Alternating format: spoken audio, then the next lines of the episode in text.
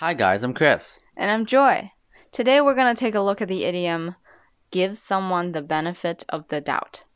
It means that you decide to believe someone even though it is possible that they're not telling the truth or doing something wrong.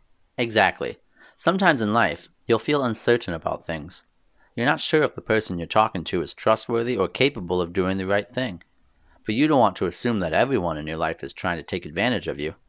So you might want to give them the benefit of the doubt first.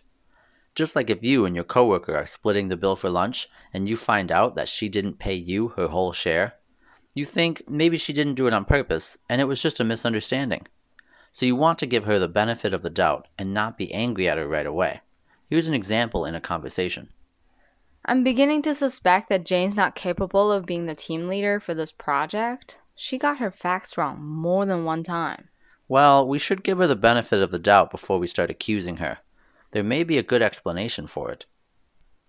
Remember to give your English learning plan the benefit of the doubt. And don't give up on your first try. And if you're looking for private English classes, feel free to contact us. Talk to you next time. Bye.